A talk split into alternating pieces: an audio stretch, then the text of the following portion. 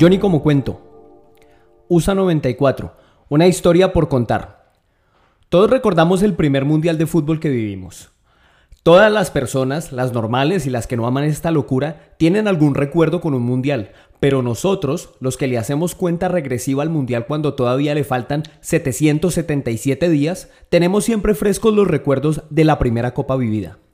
Yo ya estaba vivo en el 86. Seguramente mi papá me despertó de alguna siesta gritando los goles de Maradona porque Maradona era un continente. En el 90 recuerdo que pensaba que la Argentina era un jugador y que un penalti era cuando la pelota pegaba en el palo.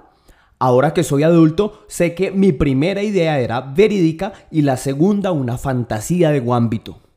También recuerdo muy bien la celebración después de nuestro empate contra Alemania. Eso sí, odio que a mi cerebro se le haya dado por no recordar el gol de Rincón. A lo mejor no estaba frente al televisor, seguramente estaba dormido porque era muy pequeño, pero me perdí de una de las emociones más grandes que cualquier colombiano haya tenido. Ahora, lo que sí recuerdo es el 5-0. Ese sí lo tengo presente. Ese sí lo disfruto mucho cuando el cerebro le da play a la memoria. Asprilla como una gacela por el monumental, imparable. Las trepadas de rincón al ataque, contundentes. Valderrama sereno, elegante, preciso. El pibe. La selección era buena, muy buena, pero esa tarde de septiembre Núñez nos clavó en las pupilas del mundo, puso a pelea a hacer vaticinios sobre nosotros, hizo que las tías más apáticas se compraran la camiseta, revolucionó todo y nos montó en una buceta que nunca habíamos cogido.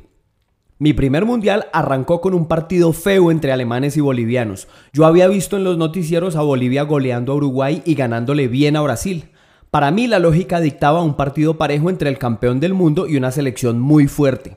No sabía qué era la altura, no tenía ni idea de qué significaba ascender al Hernando Siles, pero sí sabía cómo jugaban el Diablo Echeverry, el Chocolatín Castillo. Mi papá y yo consumimos el primer partido de la Copa frente a un televisor de la época. En los 90 los televisores tenían personalidad propia. No eran las pantallas uniformadas y esbeltas, llenas de aplicaciones y controles inteligentes de hoy. No, no, no. Cada televisor tenía su trozo de madera distinto. Cada uno iba con su armadura de palo llena de detalles singulares. Nuestro televisor era un mueblecito de 14 pulgadas en el que se posaban porcelanas y portarretratos. En aquel partido, Bolivia nunca atacó y el alemán Weller nos sacó un ratico del aburrimiento con un gol regular zongo. La Copa del Mundo arrancó insípida. Colombia estaba lista para debutar. Estábamos en el grupo más fácil de todos. Rumania era un desconocido. Suiza no tenía pinta de amenazar. Y Estados Unidos era una murga de colegiales entusiastas que habían fracasado en todos los deportes que allá valen la pena y habían terminado jugando fútbol. Nosotros llegábamos después de haberle hecho cinco goles a una Argentina bicampeona de América. Habíamos hecho una gira por todo el mundo y a todas las selecciones les ganábamos. Llegábamos en una posición en la que nunca estaremos acostumbrados. Pocas cosas son tan incompatibles con el colombiano como el favoritismo o la ilusión de vivir en paz. El día en que debutábamos, Estados Unidos y Suiza empataron por la mañana. Recuerdo que ese partido lo jugaron en Detroit porque en el barrio todos leíamos asombrados en la figurita del álbum que el estadio de esa ciudad tenía techo corredizo alucinábamos, mis amigos y yo nos sentíamos en los tiempos de los supersónicos cuando veíamos eso.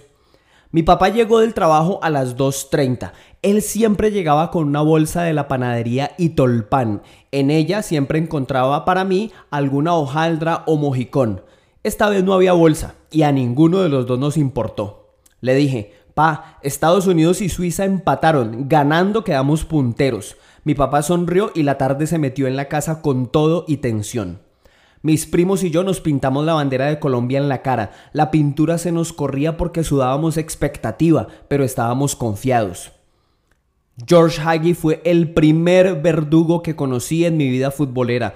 Yo era hincha del Junior, me gustaba el América, era hincha del Tolima, me gustaba Boca, me gustaban muchos equipos y ellos habían ganado, perdido y hasta descendido pero ningún hombre me había hecho sentir tanto dolor como Hagi esa tarde. El tipo pateaba desde todas partes y nos hacía goles. Todo lo que agarraba lo volvía peligro. Para rematar, ellos tenían adelante a un tipo de apellido Radio Show, un apellido rarísimo. Radio Show era una ardilla con cafeína que dos veces clavó a Córdoba y a los defensas. Los rumanos imparables y nosotros nos perdíamos en un mar de apellidos raros, casi todos terminados en escu. Eso del baldado de agua fría es un lugar común trilladísimo en el fútbol, pero les juro que así se sentía. El frío era tremendo, esa tarde lloramos todos, estábamos desesperanzados, confundidos, decepcionados. ¿Cómo no le ganamos a Rumania? Ni siquiera sabíamos dónde quedaba eso. Bueno, a lo mejor los rumanos tampoco sabían quiénes éramos nosotros ni dónde estábamos, aunque para aquel entonces ya el señor de los carrobombas nos había puesto en la boca de una mitad del mundo y en la nariz de la otra. Nosotros empezamos a esperanzarnos con la idea de que Rumania era muy bueno y había que competir con suizos y americanos por el segundo y tercer lugar. Sí, en esa época algunos terceros también clasificaban. Bueno, el segundo partido de la selección llegó tan rápido que no nos dio tiempo de comprar unas témperas distintas a las que usamos la primera vez. Ahí estábamos de nuevo frente al televisor con la cara pintada. Esta vez el verdugo no fue ningún jugador gringo. Esta vez el destino le sembró a un país lleno de odio una razón más para matar. La cara de Andrés Escobar después del autogol es la foto más precisa de lo que fue ese mundial. Desconcierto, tristeza y confusión con la inocencia de quien aún ignora que lo peor está por llegar. En ese autogol se debió acabar el fútbol colombiano para siempre. El equipo se debió haber quedado en California vendiendo dulces, trabajando en construcción. No debieron haber vuelto a un país incendiado que no entiende las fronteras entre el juego y la vida. Ese mundial fue un curso intensivo de colombianidad. Empezamos siendo esperanza y terminamos siendo muerte, como el ciclo de la vida mismo, pero violento, trágico, borracho. USA 94 dejó muchas historias por contar. Roberto Baggio, hizo un comercial con su penal errado. Pelé tiene una foto celebrando en la tribuna el desenlace que produjo ese mismo penal. Maradona contó que le cortaron las piernas. Bebeto nos enseñó la celebración perfecta para la llegada de un bebé. Los búlgaros cuentan que le ganaron a la Alemania campeona del mundo. Los españoles hablan del codazo a Luis Enrique y de otro codazo, Leonardo, un jugador brasileño, casi mata a Tap Ramos de Estados Unidos. Todos cuentan historias de ese mundial. Nosotros hablamos poco de eso. Nos duele mucho. Tenemos bastante por contar, pero lo hacemos pasito, con poco ruido. Somos conscientes de la imagen violenta que le escupimos al mundo.